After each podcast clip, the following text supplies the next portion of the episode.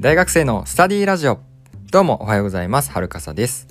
このラジオは現役大学生のはるかさがあなたと一緒に勉強を頑張っていこうというラジオです。今朝のテーマは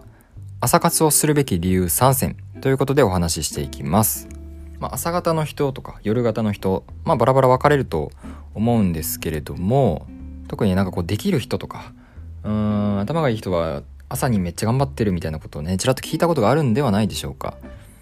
で実際ですね僕もなるべく朝ね早起きして朝活をやるようにはしているんですね。でなんでかっていう理由を今回、えー、3つにまとめましたのでそれを紹介したいと思います。朝活をするモチベーションになってくれたらいいなと思うので、まあ、ぜひ聞いてください。でその朝活をするべき理由3つですね。これまず紹介しますと1つ目が作業効率が高い。2つ目が使える時間を増やせる。3つ目が1日の充実度が高まるということですね。それぞれ紹介していきます。でまず1つ目が作業効率が高いということなんですけどこれはですね脳の構造上ですね。朝の方がえっと作業の効率まあスピードが高くなるっていうふうに考えられているんですね。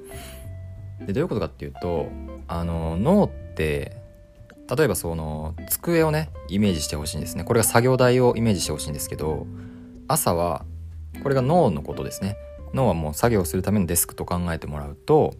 脳ってね寝ている間に、えっと、頭の中の情報を整理するんですね。なので朝起きた瞬間っていうのは情報が整理された後なので机の上はめちゃくちゃ綺麗な状態なんですよ。そうすっきりしてる状態。だから作業もねまあ綺麗な机だとはかどりますよね。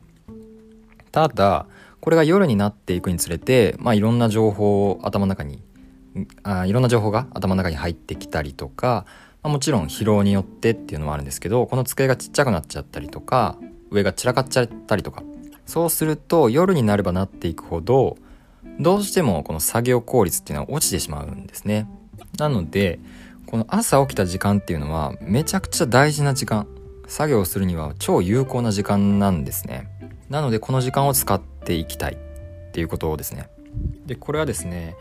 の樺沢志音さんが書かれた「神時間術」という本の中で述べられていたことなんですけれども朝の30分イコール夜の2時間っていうふうにおっしゃっているんですね、まあ、つまり朝に30分ぐわって集中して作業するのと夜2時間頑張って作業するっていうのは結局結果が同じになるっていうような話なんですね。でこれはねもう本当にそうだなっていうふうに思っていて僕もできるだけこの朝の時間にと、このラジオを収録したりとかうんブログの記事を書いたりとかをしているんですね。こういう発信活動というか自分でアウトプットしていくっていう作業って結構大変というか結構頭使うんですよね。でねこの前えっとね先週の放送で本の感想を述べるっていう「えっと20代を無難に生きるな」っていう放送だったりとかあと昨日の配信ですね暗記は読むだけじゃダメってっていう話はですね実はですねあれ夜に収録してそれを朝にね放送してるんですけどなんか喋りあんま良くなかったなと思って普段はうんとカットがね編集してるんですけどねこの音声は。カットがちょっと少なめにあのできる、まあ、つまり喋ってる両方基本的に使えるんですけどやっぱ夜喋るとね頭が回ってないのかね空白の時間がめちゃくちゃ多くて動画時間収録した動画時間めちゃくちゃ長かったのにあのほとんどが空白でめちゃくちゃカットしてっていうようなことがあってあやっぱり夜にこういうラジオ収録するのダメだなと思って、まあ、ちょっとそれで朝に今変えてるんですけどやっぱりこういうちょっとハードなタスクというか、うん、脳をねしっかり使うようなものっていうのはやっぱり朝にやった方が絶対に効率がいい。なので例えばレポートをねガンガン仕上げていかないといけないとか、うん、英語の論文を読まなきゃいけないとかちょっと自分にとってしんどいなハードだなって思うようなことをこの朝の時間に持ってくると朝活としてやっていくとこれめちゃくちゃいいですね。うん。というのが1つ目ですね作業効率が高くなるよということですで2つ目が使える時間を増やせるっていうことですねでこれは1つ目の作業効率が高くなった結果ともまあ言えるんですがその話で言うと作業効率が高くなるってことは例えばさっき言ったんですけど朝の30分が夜の2時間っていう話だと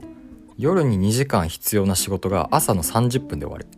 これって単純にその1時間半を短縮できてるってことですよね。これめちゃくちゃすごくないですか？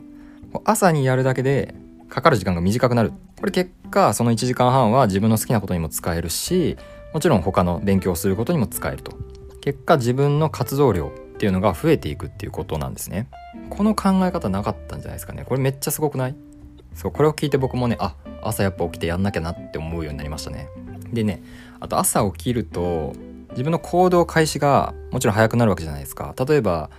朝6時に起きたら、まあ、何かしら準備して7時に勉強を始めれるわけですよ。頑張ればね。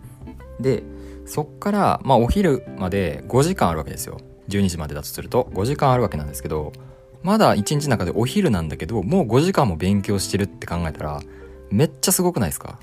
これがね例えば10時にちょっと遅くなって10時に起きちゃって11時から勉強しますってなったらもう昼なんですよ。なんかああもう今日も午前中無駄にしちゃったって感じしません？このね時間を有効に使ってるなっていう気持ちもめちゃくちゃ大事だと思っててそれがねモチベーションにつながっていくんですよね。っていう風にこう朝しっかり起きるともちろん効率的に効率的なことを考えて時間も増えるし何より朝から活動しているってことでもう実際に使える時間を増やしているという実感も得られるっていうのが、まあ、非常に朝活のメリットですねこれがね。で3つ目が1日の3つ目が1日の充実度が高まるということですね。でこれはもう1つ目2つ目の結果ですね。作業効率が高くなってテキパキこなせるようになる。それでいて、えー、どんどん同じタスクでも夜やるのではなく朝やることでより短くこなせるでがっつり5時間勉強してまだお昼でそこからまだ午後待ってるわけですよでその午後をね自分の好きなまあ時間に使って、まあ、朝ちょっと早く起きてますから夜もね早めに眠たくなるでしょう。11時ぐらい12時ぐらいに、えー、早めに寝たとしてで次の日にまた朝起きる。めっちゃ良くない？この生活。やっぱね朝っぱらから活動して一日走りきったっていうこのね充実感っていうのはねこう生きる上でめちゃくちゃやる気になるというかあ今日もいい一日だったなとかっていうのを思えて明日につながるんで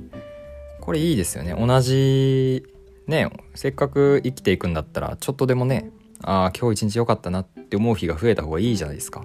朝活をするだけでねこういう充実感を得られるんだったらこれやった方がいいですよね。ということで今日は朝活をするべき理由3選ということでお話ししました。1つ目が作業効率が高くなる。2つ目が使える時間を増やせる。3つ目が1日の充実度が高まる。ということですね。まあそうですね1つ目がめっちゃ大事かな作業効率が高くなるっていうことですね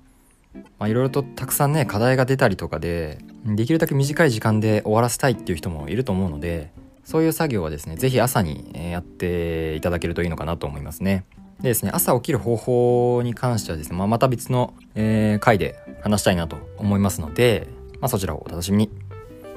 大学生のスタディラジオでは、勉強に関する情報を毎日発信しています。フォロー、いいね、コメントよろしくお願いします。また、リクエストも受け付けています。Twitter もしくはレターからどしどし送ってください。Twitter のリンクは概要欄に貼っておきますので、ぜひフォローよろしくお願いします。ではまた明日、今日も一日頑張りましょう。バイバイ。